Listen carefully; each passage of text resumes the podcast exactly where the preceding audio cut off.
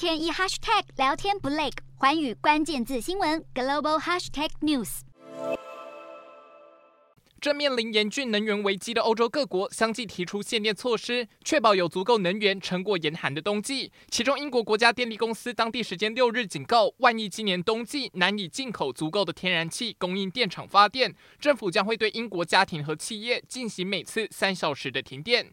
同样已宣布进行节能措施的还有意大利和法国。意大利政府将在今年冬季限制大楼中央空调的使用，并建议民众调降暖气温度，只有医院或托育所等机构能豁免。法国政府则对大楼空调温度设定最高限制，并大幅减低公共泳池与健身房的水温。许多泳池都已出现大批穿着御寒泳衣游泳的民众。除了各自的节能措施外，欧盟各国领袖也在欧洲共同体峰会上拟定适用全欧洲的能源对策。欧洲各国政府都以稳定能源供应为共同的目标。不过，在情势相当紧迫之际，许多成员国之间对于各自提出的方案仍然存在争议。如果无法早日达成共识，恐怕会让全欧洲历经数十年以来最严重的一场能源危机。